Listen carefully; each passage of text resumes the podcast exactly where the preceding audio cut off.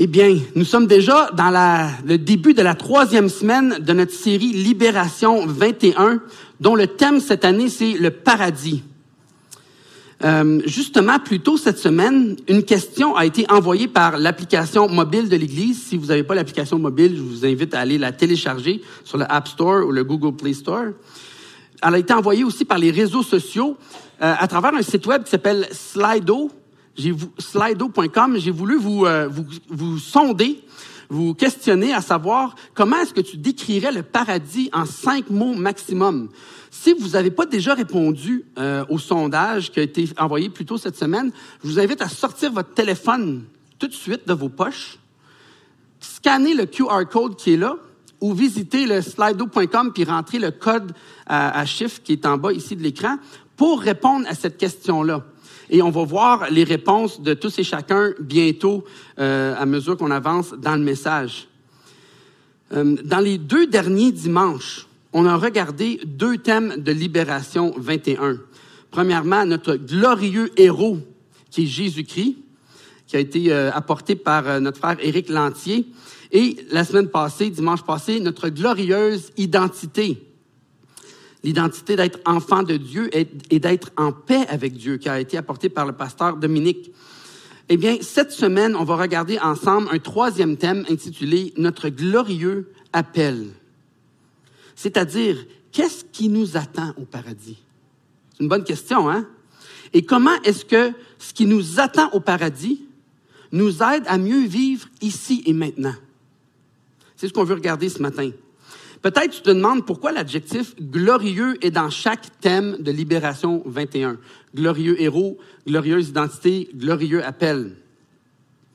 Eh bien, c'est parce que justement la Bible enseigne que ce qui nous attend au paradis est qu'on va prendre part à la gloire de Dieu. Ce qui nous attend au paradis est qu'on va prendre part à la gloire de Dieu. C'est surtout dans l'épître aux Romains qu'on va passer un peu de temps ce matin. En fait, on va tirer des éléments de quatre chapitres de l'Épître aux Romains, les chapitres 5, 6, 7 et 8. On va pas tous les, courir en détail, on n'aura pas le temps évidemment de faire ça. Mais on va tenter de discerner c'est quoi notre glorieux appel en tant qu'enfant de Dieu à partir de ces, des éléments de ces chapitres-là. On va voir que ces quatre chapitres forment une unité thématique dans dont le but, le début et la fin, pardon, de cette unité thématique-là, à partir du chapitre 5 jusqu'à la fin du chapitre 8, le début et la fin, euh, cherche à nous convaincre que malgré les apparences douteuses et peu glorieuses d'aujourd'hui, il y a un jour qui s'en vient où nous prendrons assurément part à la gloire de Dieu.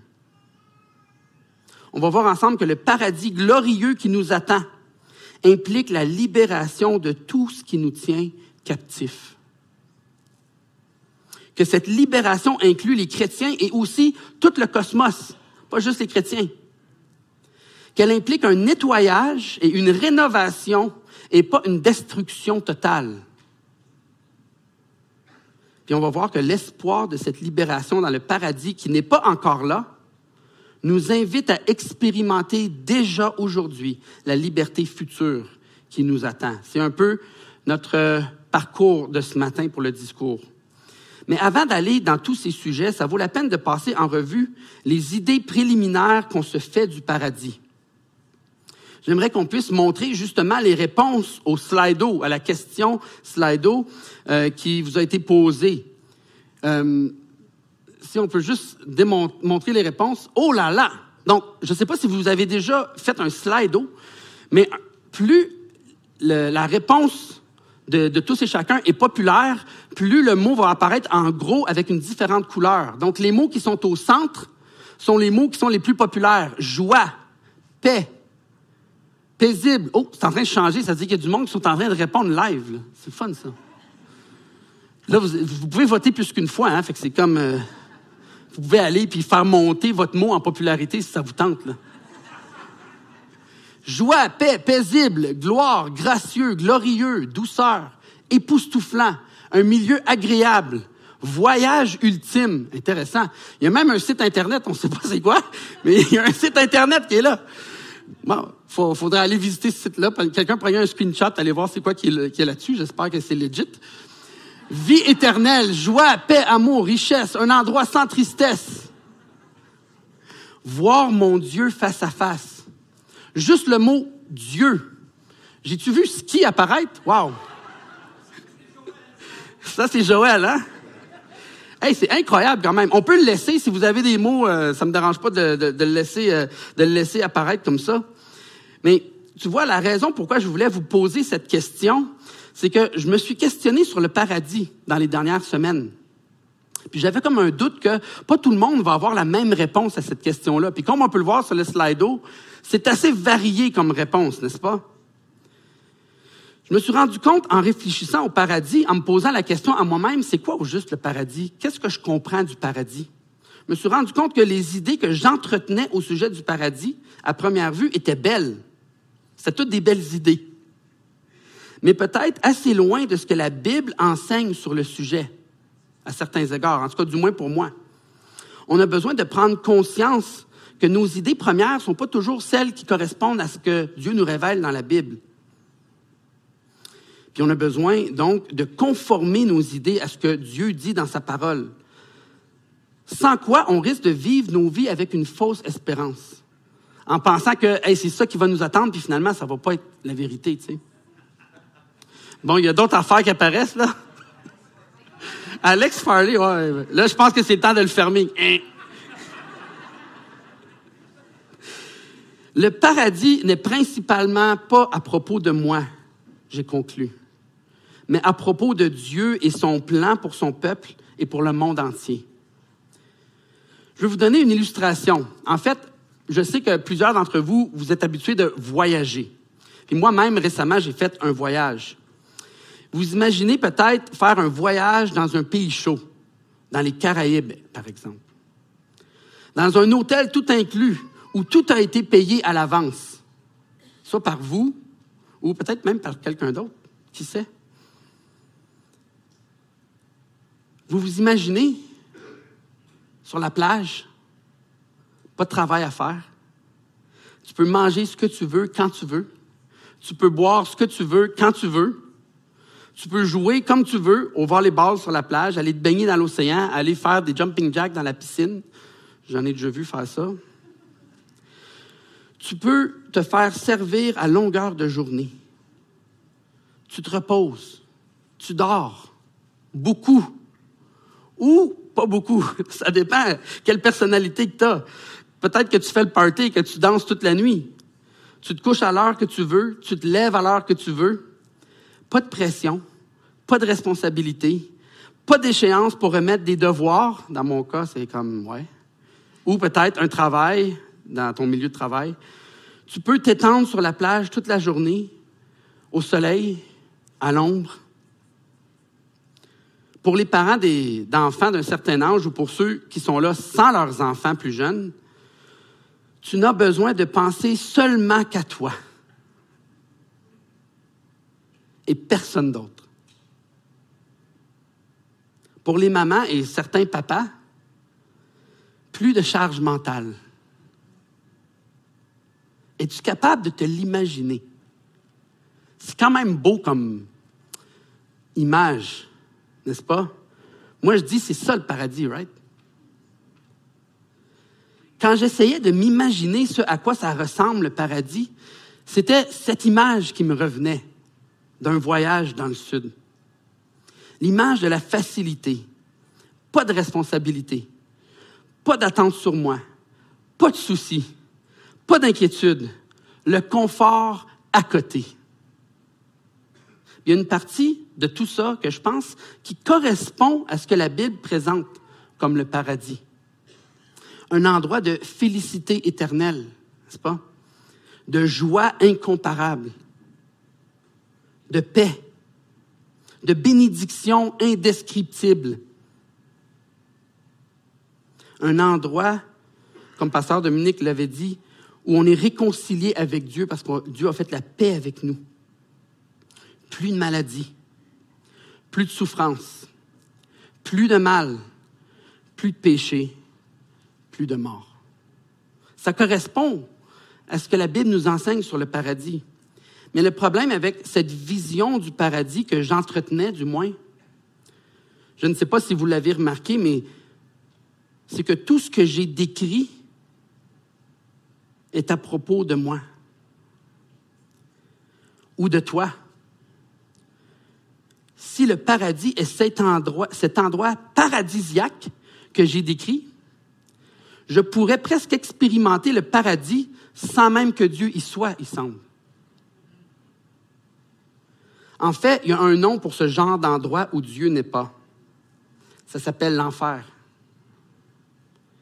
Un endroit où tu pourrais jouir de toutes les choses auxquelles tu rêves, mais où Dieu serait absent. Ce ne serait pas le paradis, mais plutôt l'endroit le plus désolant et décevant au monde. C'est pas ce que la Bible enseigne sur le paradis non plus.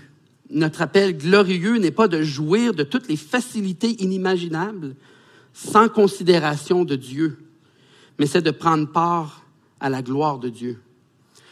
C'est pas, je suis pas en train de dire c'est mal d'aller en voyage puis d'aller sur la plage puis de jouer au volleyball puis de faire tout ce que j'ai décrit plus tard, mais c'est sans considération de Dieu, n'est-ce pas? Si on peut faire ce genre de voyage-là, qui nous donne une image, on espère, de ce que va être le paradis plus tard, c'est grâce à Dieu, parce que Dieu nous donne sa grâce de pouvoir profiter de tous ses bienfaits. Mais sans Dieu, tout ça est impossible et n'a aucune valeur. Le paradis est de prendre part à la gloire de Dieu. Il faut noter que le mot paradis n'apparaît que trois fois dans le Nouveau Testament en français. Il est associé à cette destination finale qui attend les enfants de Dieu. Comme quand Jésus dit aux criminels crucifiés à côté de lui, dans Luc 24, 43, Aujourd'hui tu seras avec moi dans le paradis. C'est une des trois fois où le mot est utilisé. Ce qui est clair quand on étudie un peu le concept du paradis, puis l'idée de, de cette destination finale qui nous attend, c'est que cette destination est remplie de la gloire de Dieu. Regardez Romains 5 au début du chapitre. L'apôtre Paul dit aux chrétiens que parce qu'ils sont déclarés justes par la foi en Jésus et qu'ils ont la paix avec Dieu, qu'ils sont réconciliés avec Dieu, les chrétiens peuvent être assurés qu'un jour, ils vont prendre part à la gloire de Dieu. Mot pour mot, c'est ça qui est écrit dans Romains chapitre 5. Romains chapitre 5, 1 et 2. Ainsi donc, déclarés juste sur la base de la foi, nous avons la paix avec Dieu par l'intermédiaire de notre Seigneur Jésus-Christ. Verset 2, c'est aussi par son intermédiaire que nous avons accès par la foi à cette grâce, dans laquelle nous tenons ferme. Et nous plaçons notre fierté dans quoi? dans l'espérance de prendre part à la gloire de Dieu. C'est fort. Trois chapitres plus loin, au chapitre 8, Paul va parler de l'œuvre du Saint-Esprit dans la vie des chrétiens. Il va réaffirmer que les enfants de Dieu, pardon, peuvent espérer prendre part à la gloire de Dieu. Il dit au verset 16, L'Esprit lui-même rend témoignage à notre esprit que nous sommes enfants de Dieu. Or, si nous sommes enfants, nous sommes aussi héritiers, héritiers de Dieu et co-héritiers de Christ si toutefois nous souffrons avec lui, afin de quoi? Prendre aussi part à sa gloire. J'estime au verset 18 que les souffrances du moment présent ne sont pas dignes d'être comparées à la gloire qui va être révélée pour nous. Ça, ça réjouit mon cœur. Au verset 30 du même chapitre, on nous dit que la gloire n'est pas simplement quelque chose qui est à venir, dans le futur, mais qu'elle a déjà été accordée aux enfants de Dieu. Ceux qu'il a prédestinés, au verset 30, il les a aussi appelés. Ceux qu'il a appelés, il les a aussi déclarés justes. Et ceux qu'il a déclarés justes, il leur a aussi accordé la gloire. Notez que c'est au passé. Il leur a accordé la gloire. Ils ont déjà cette gloire-là. Ne manquez pas le point central du paradis, frères et sœurs. Sans Dieu, il n'y a pas de gloire il n'y a pas de paradis. Ayant compris ça, puis c'est peut-être l'effort d'une vie de le comprendre. Je ne dis pas que je l'ai totalement compris ce matin, puis j'ai pas la présomption de penser que vous l'avez compris dans les quelques mots que j'ai utilisés pour vous l'expliquer ce matin. Mais ayant compris ça, on peut quand même se demander à quoi va ressembler cet endroit où Dieu sera le centre de toutes choses, où on va pouvoir contempler et partager sa gloire. Qu'est-ce qui va caractériser le paradis? Mais j'aimerais vous dire en un mot, si vous vous souvenez d'une chose ce matin de tout ce message, c'est le mot gloire, mais aussi le mot liberté. Le mot liberté. C'est à ça que ça va ressembler le paradis. Le paradis glorieux qui nous attend implique la libération de tout ce qui nous tient captifs et de tout ce qui tient la création captive. Donc le paradis est la libération de notre captivité. La prochaine question qu'on peut se poser, c'est mais de quoi tu parles quand tu parles de captivité? Parce que moi, je suis pas en prison, toi, tu n'es pas en prison. Il y en a qui sont en prison aujourd'hui, à Hall, dans une prison à Hall, exemple. Mais nous, on n'est pas en prison. Évidemment, la Bible nous parle de la captivité due à cause de l'esclavage du péché. Entre le chapitre 5 et 8 de Romains, on voit le chapitre 6 et 7. Surprenant, hein? 5, 6, 7, 8. L'apôtre Paul parle longuement de l'esclavage du péché dans ces deux chapitres 6 et 7. Il nous dit que nous étions esclaves du péché, mais que Jésus a tout accompli pour nous libérer de cet esclavage. Par exemple, Romains 6, 16 et 17. Romains 6, 16 et 17. Ne savez-vous pas que si vous vous livrez à quelqu'un comme esclave pour lui obéir, vous êtes les esclaves du maître à qui vous, vous obéissez, soit du péché, qui conduit à la mort, soit de l'obéissance qui conduit à la justice. Au verset 17, mais que Dieu soit remercié, alors que vous étiez esclaves du péché, vous avez obéi de tout cœur au modèle d'enseignement auquel vous avez été confiés. Et une fois, quoi, libérés du péché, vous êtes devenus esclaves de la justice. Verset 22 de Romains chapitre 6 nous dit, mais maintenant que vous avez été libérés du péché, et que vous êtes devenus esclaves de Dieu, vous avez pour fruit la progression dans la sainteté et pour fin la vie éternelle. Donc, on a été libérés de l'esclavage du péché par l'œuvre de Jésus-Christ. Amen. Mais notez quelque chose d'assez étrange dans les deux versets que je viens de lire. On a été libérés du péché, de l'esclavage du péché, pour devenir esclaves de la justice. On a été libérés du péché pour être devenus esclaves de Dieu. C'est pas un peu bizarre? En moi, je trouve ça bizarre.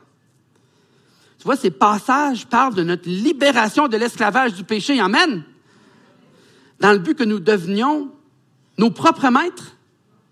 Non mais pour que nous devenions esclaves de Dieu. Parce que être maître et être pas le serviteur de personne, c'est le propre d'une seule personne, le créateur de toutes choses, qui est souverain sur tout ce qui existe et qui a le droit de vie et de mort sur tout ce qui existe, et souverain et contrôle absolu sur tout. C'est le propre du créateur, mais nous ne sommes pas créateurs, frères et sœurs, nous sommes créatures. L'idée que l'être humain n'a pas été créé pour être son propre maître. C'est ce qui est communiqué ici. Mais pour servir le Créateur de l'univers, l'adorer de tout son cœur. L'autonomie humaine, qui est tant recherchée dans notre société occidentale aujourd'hui, est une illusion. Ça me fait penser à la chanson de Bob Dylan. Vous connaissez cette chanson-là? Serve somebody? Il nous dit, you gotta serve somebody. It may be the devil or it may be the Lord, but you're gonna have to serve somebody ça capture tellement bien l'enseignement des Écritures ici de Romains chapitre 6. Les chrétiens se font souvent critiquer du fait que notre notion de liberté n'est pas vraiment une vraie liberté en fin de compte. Parce que c'est pas une liberté par laquelle une personne peut faire ce qu'elle veut sans aucune contrainte, sans aucune limite. Ça, c'est la vraie liberté, on nous dit. Mais même, même ceux qui prônent ce genre de liberté sans limite ne se rendent pas compte que c'est impossible à cause de la manière dont on a été créé, puis à cause du pouvoir que le péché a sur nous à, partir de la chute. On n'a pas été créé pour servir personne puis être capable de faire ce qu'on veut. C'est pas le pouvoir qui nous a été donné, c'est le pouvoir qui appartient à Dieu seul. On finira toujours par servir un maître, comme dit Bob Dylan. Que ce soit le diable, que ce soit le Seigneur, on doit servir quelqu'un. Même quand on ne s'en rend pas compte, on sert un maître. Et la plupart du temps, ceux qui pensent pouvoir agir librement sans aucune contrainte n'en sont pas conscients, mais ne font que servir le maître du péché. Ils en sont esclaves et ils ne s'en rendent pas compte. Pensant qu'ils sont totalement libres et qu'ils prennent les décisions par eux-mêmes, ils ne font qu'obéir à ce que leur péché leur dicte de faire. Ils ne peuvent s'en empêcher. Donc le paradis est possible, premièrement, parce que nous avons été libérés de l'esclavage du péché pour servir le Seigneur. Quelque chose qui a été déjà accompli, cette libération-là, par Jésus-Christ à la croix. Mais le paradis implique pas juste la libération passée accomplie par Jésus-Christ, mais notre libération future qui n'est pas encore réalisée, ainsi que la libération de toute la création qui n'est pas encore réalisée. Encore une fois, le paradis est la libération future de toutes les conséquences du péché et la libération de la création. On continue à lire dans Romains chapitre 8 à partir du verset 19. Ça nous dit, de fait, la création attend avec un ardent désir la révélation des fils de Dieu. En effet, la création a été soumise à l'inconsistance, non de son propre gré, mais à cause de celui qui l'y a soumise. Toutefois, elle a l'espérance d'être, elle aussi, libérée de l'esclavage, de la corruption, pour prendre part à la glorieuse liberté des enfants de Dieu. Tu vois, les enfants de Dieu vont prendre part à une glorieuse liberté un jour. Ils y prennent déjà part en partie, mais pas d'une manière complète et parfaite. Et la création, elle, espère être libérée, elle aussi, de l'esclavage, de la corruption. La corruption qui fait rage dans la création, incluant qui fait rage dans nos vies actuellement. Au verset 22, on lit, Or nous savons que jusqu'à maintenant, la création tout entière soupire et souffre les douleurs de l'accouchement. Une image pour parler du fait que c'est douloureux, c'est souffrant, parce qu'il y a quelque chose qui s'en vient. L'accouchement s'en vient, mais il y a des douleurs qui précèdent l'accouchement, puis qui sont vraiment souffrantes, mais qui annoncent le fait qu'un jour, tout cela, toutes ces douleurs vont être mises à terme, ne seront plus. Et verset 23, on nous dit, ce n'est pas seulement elle, pas seulement la création qui soupire, mais nous aussi, l'apôtre Paul dit, les chrétiens. Nous soupirons. Nous qui avons pourtant dans l'esprit un avant-goût de cet avenir, nous soupirons en nous-mêmes en attendant l'adoption, la libération de notre corps. Donc, deux réalités. On a été libérés de l'esclavage du péché, on jouit déjà, déjà de cette liberté-là, on a expérimenté la, libération, mais on attend encore. Nous soupirons au jour où on pourra être libéré complètement de, notre corps qui est soumis au péché encore, puis au ravage du péché. Donc l'idée de la libération inclut deux choses. La libération de toute la création de l'esclavage, de la corruption, donc, il y a une libération de la corruption. La corruption est là, puis elle fait ravage. Si on est libéré de ça, ça veut dire quoi avec la corruption? C'est que la corruption est enlevée. Une libération de la corruption. Un nettoyage. La corruption n'est plus. Elle n'a plus possibilité de faire des ravages. Elle est enlevée et les traces de la corruption sont enlevées. Première chose. Mais deuxième chose, une rénovation complète et une restauration complète on ne parle pas ici d'une destruction totale de ce qui a été créé, mais plutôt de la purification de ce qui a été corrompu. C'est une libération dans le sens d'une délivrance et d'une restauration complète.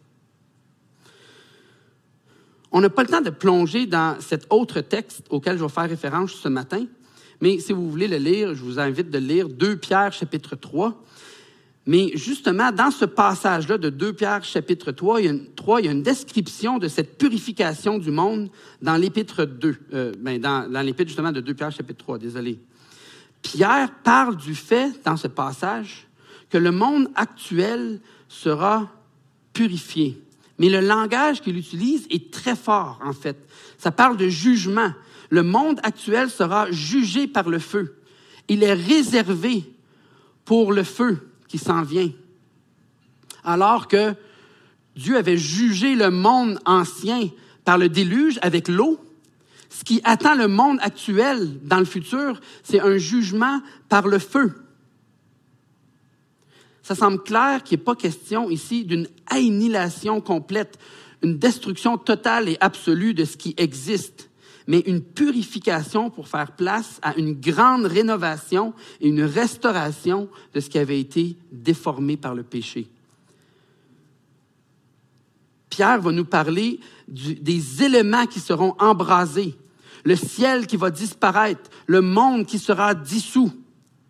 Et il va dire que nous attendons, suite à cela, un nouveau ciel et une nouvelle terre où la justice habitera. Pasteur Dominique, Dominique, nous a cité aussi Apocalypse 21 dimanche passé qui parle de ces nouveaux cieux et de cette nouvelle terre-là où toutes choses vont être restaurées, où le péché n'aura plus d'effet, il va être enlevé, il va avoir la mort de la mort, le, péché va être envoyé dans l'étang de feu avec les agents du mal, euh, Satan et ses démons et tous ceux qui l'auront suivi. On parle d'une restauration de toutes choses, mais pas d'une destruction complète. C'est une purification de toutes les impuretés, de toutes les choses qui avaient été pourries ou corrompues par le mal et par le péché. Je vous donne une illustration.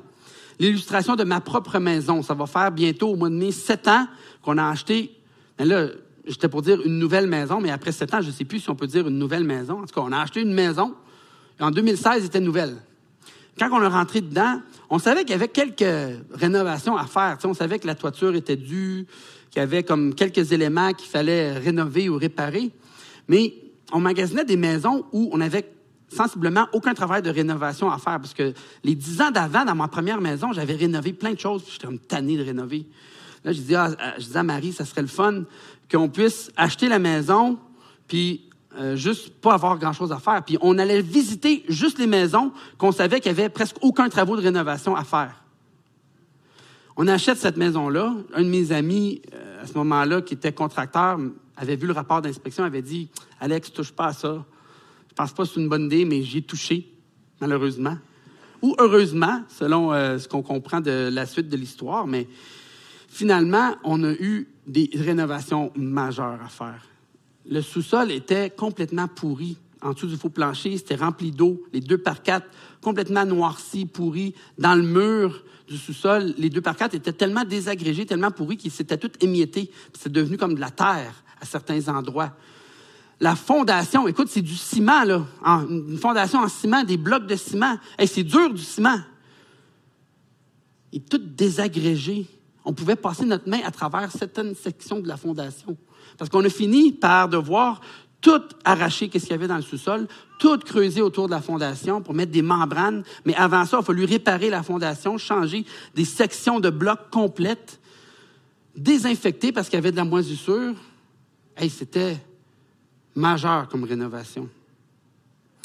Mais j'ai pas eu à mettre la maison à terre complètement, tu vois. J'ai travaillé sur la maison existante. Puis si vous allez dans ma maison aujourd'hui, les choses ont beaucoup changé dans le sous-sol, entre autres. puis même le, paysagement, puis euh, la fondation, tout ça, beaucoup de choses ont changé. Mais en même temps, c'est pas mal la même maison. Mais juste comme tout restauré, tout réparé, tout rénové. Mais sans corruption. Imaginez s'ils avaient juste décidé de refaire la finition du sous-sol sans enlever la moisissure sans me débarrasser de l'eau, puis sans réparer les infiltrations d'eau qui rentrent dans le sous-sol. Me serais retrouvé avec exactement le même problème quelques années plus tard. Puis j'aurais eu des problèmes de respiration, puis toute ma famille avec. Donc, quand on veut bien rénover, bien restaurer, bien réparer, il faut qu'on deal avec la, la corruption, il faut qu'on l'enlève, on n'a pas le choix. Le christianisme, des fois, est parfois jugé sévèrement à cause de sa notion d'enfer ou sa notion de jugement. Mais vous imaginez le paradis quand il y a encore le péché qui est là, qui fait ses ravages, quand il y a encore plein de monde qui, qui font du trafic de, sexuel avec des enfants ou de l'abus d'enfants, quand les femmes se font encore violer, quand que l'orgueil puis l'égoïsme humain est encore à son compte, puis que les gens n'arrêtent pas de se continuer à se mentir. Je sais pas, mais c'est pas le paradis, c'est pas l'image du paradis que j'ai en tête. Dieu a besoin de dealer avec le problème du mal et du péché, puis de s'en débarrasser une fois pour toutes, pour que sa gloire puisse se manifester puis briller.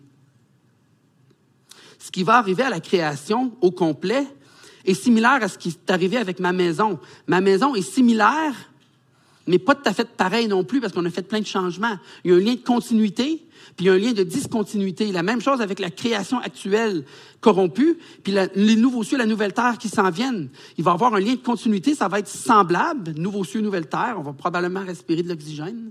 On va probablement pouvoir se promener sur la terre, travailler, faire un paquet de choses, mais très différent parce qu'il n'y aura plus aucune trace du mal puis du péché. Ça, c'est dur à imaginer. Semblable aussi à ce qui va arriver avec nos corps. 1 Corinthiens 15 nous dit que nos corps vont ressusciter comme des corps glorifiés qui vont être incorruptibles. Incorruptible, corruption, c'est relié ces deux mots-là. Des corps sans corruption et qui n'auront pas la possibilité d'être corrompus. Même chose avec nos corps, même chose avec la création. C'est nos corps qui vont ressusciter, ce ne sera pas le corps d'un autre. Ça, ça s'appelle la réincarnation. Si on meurt, puis on revient à la vie dans le corps qui n'était pas notre corps original, ça s'appelle la réincarnation. Le christianisme ne croit pas à la réincarnation. Il croit à la résurrection.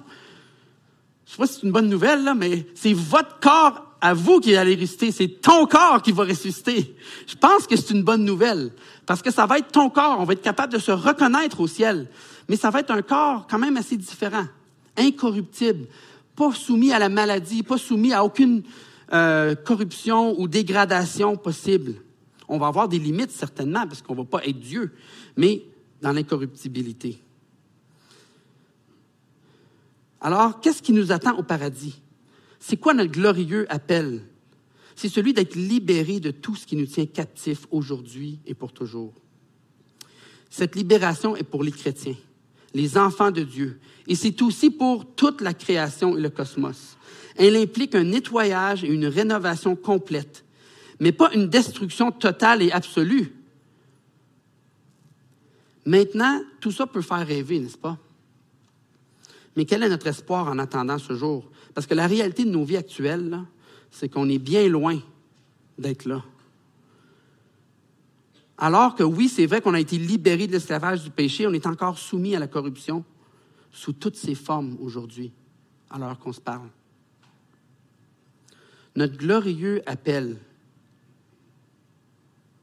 est animé par l'espoir que nous pouvons expérimenter déjà aujourd'hui la liberté future qui nous attend et qui n'est pas encore complètement là. Notre glorieux appel est d'expérimenter et de faire expérimenter déjà aujourd'hui cette libération, cette liberté future qui nous attend et qui n'est pas encore là. Quand on rêve au paradis, on a deux réactions parfois euh, qui ne sont pas les, les, mieux. Deux réactions, je dirais, inadéquates. Euh, première réaction, on va trouver l'idée du paradis tellement belle, tellement inaccessible, quand on, quand on la compare à notre situation tellement désastreuse, on dit, voyons donc on perd espoir. Puis on va finir par penser que c'est irréaliste. On va choisir d'oublier ça puis de focaliser sur notre vie actuelle, puis d'être préoccupé par les choses de ce monde qui sont corrompues en négligeant les choses de l'éternité. Je vous dirais que c'est une bonne manière de sombrer dans le découragement, parce qu'on sera toujours déçu en bout de ligne de ce que ce monde aura à offrir et des promesses qu'il veut nous donner. L'autre réaction qui est pas meilleure, c'est de trouver l'idée du paradis tellement belle qu'on va focaliser presque uniquement sur ce qui nous attend dans la gloire. Puis on va finir par mépriser notre vie actuelle aujourd'hui. On va finir finalement par penser que cette vie-là n'est pas importante. La vie qu'on est en train de vivre aujourd'hui. Que ce monde que Dieu a créé, il ne vaut pas la peine d'être sauvé puis on va même pas vouloir s'investir dans ce monde. On va dire des choses comme j'ai mon ticket pour le ciel, puis ma vie est insignifiante ici sur terre parce que ma vraie maison est au paradis. J'ai déjà entendu ça de certains chrétiens. On va dire mon but ici, c'est simplement d'amener le plus de monde possible avec moi au paradis en attendant d'être enfin débarrassé de ce monde déchu. Mais vois-tu, Dieu ne pense pas que le monde est comme ça, déchu, brisé, puis qu'il vaut pas la peine de rien faire dedans. Oui, évidemment, le monde est déchu et brisé, soumis à la souffrance, à la corruption. Mais Dieu pense qu'il ne mérite pas d'être jeté à la poubelle sans qu'on lui donne plus de, de pensée que ça. Dieu a comme plan de complètement purifier et rénover ce monde un jour. Puis il nous invite à se joindre à lui pour travailler dans le même sens. La bonne nouvelle et qu'on n'a pas à faire tout ça dans nos propres forces et par nous-mêmes. Et j'inviterai les musiciens à s'avancer euh, ce matin. La bonne nouvelle, c'est que Jésus a tout accompli. Dans le reste du chapitre 8, on n'aura pas le temps de le lire ce matin, c'est un long chapitre, mais Paul nous rappelle de tout ce que Dieu a fait en Jésus-Christ pour que nous puissions jouir de cette gloire auprès de Dieu dans le paradis. Et il nous dit, vous n'êtes pas toutes seules à faire ça. Vous n'êtes pas les seuls à soupirer. La création soupire, vous, vous soupirez, mais l'Esprit aussi soupire. Au verset 26, il dit, de même que l'Esprit aussi nous vient en aide dans notre faiblesse. En effet, nous ne savons pas ce qu'il convient de demander dans nos prières, mais l'Esprit lui-même intercède pour nous par des soupirs que les mots ne peuvent exprimer. Un peu plus loin, au verset 34, ça nous dit, qui va nous condamner? Jésus-Christ est mort, bien plus, il est ressuscité. Il est à la droite de Dieu et quoi? Il intercède pour nous.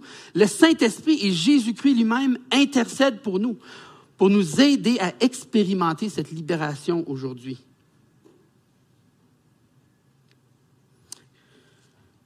De quoi as-tu besoin d'être libéré aujourd'hui? Qu'est-ce qui te retient captif? Après quoi soupires-tu ce matin d'être libéré? Quand tu regardes ta vie, pose-toi la question, qu'est-ce qui a besoin d'être nettoyé et rénové? Est-ce que c'est une relation brisée, difficile avec quelqu'un dans ton entourage, peut-être même ton conjoint ou un enfant? Est-ce que c'est un péché qui tape câble et que tu veux délaisser et que tu n'as pas la force de le faire? Est-ce que c'est une difficulté à pardonner une offense que tu trouves impardonnable? C'est peut-être simplement le découragement, le sentiment d'être submergé par les attentes des autres, puis les responsabilités que tu n'es pas capable d'affronter. Le Saint-Esprit est là pour te venir en aide et t'aider à vivre une libération sur tous ces fronts, auprès de toutes ces choses qui te rendent captif. Quand tu regardes les gens autour de toi, ton quartier, ton milieu de travail, quand tu vois, est-ce que tu vois qu'est-ce qui peut être nettoyé ou rénové? Est-ce que c'est un collègue qui rend l'environnement au travail toxique et vraiment difficile à endurer? Comment peux-tu l'aimer, même s'il n'est pas aimable? Comment prier pour lui ou pour elle? Est-ce que c'est quelque chose d'aussi simple que de sourire à quelqu'un qui a l'air découragé, même si c'est un étranger? Ou sinon quelque chose de plus engageant, comme t'impliquer à donner à manger à ceux qui sont dans le besoin, comme plusieurs ici à l'Église le font de différentes manières. Tu vois, notre glorieux appel est d'expérimenter la liberté en servant le Seigneur, puis en faisant expérimenter le plus qu'on peut, par la grâce de Dieu, la liberté aux autres qui nous entourent. On sait que ça ne va pas être facile. Devant cette montagne qui semble insurmontable, parfois on peut se reposer sur l'œuvre de Christ puis être consolé par la réalité de son amour. Je veux finir avec la lecture des derniers versets de ce passage qui sont une consolation incroyable, qui l'ont été pour moi lorsque je les ai lus cette semaine. Romains chapitre 8, versets 35 à 39 dit, Qui nous séparera de l'amour de Christ? Serait-ce la détresse, l'angoisse, la persécution, la faim, le dénuement, le danger ou l'épée. De fait, il est écrit, c'est à cause de toi, on parle de Jésus, hein? c'est à cause de toi qu'on nous met à mort à longueur de journée, qu'on nous considère comme des brebis destinées à la boucherie. Au contraire, dans tout cela, nous sommes plus que vainqueurs. Amen. Grâce à celui qui nous a aimés. En effet, j'ai l'assurance que ni la mort, ni la vie, ni les anges, ni les dominations, ni le présent, ni l'avenir, ni les puissances, ni la hauteur, ni la profondeur, ni aucune autre créature ne pourra nous séparer de l'amour de Dieu manifesté en Jésus-Christ notre Seigneur. Amen. Amen. Gloire à Jésus. Amen.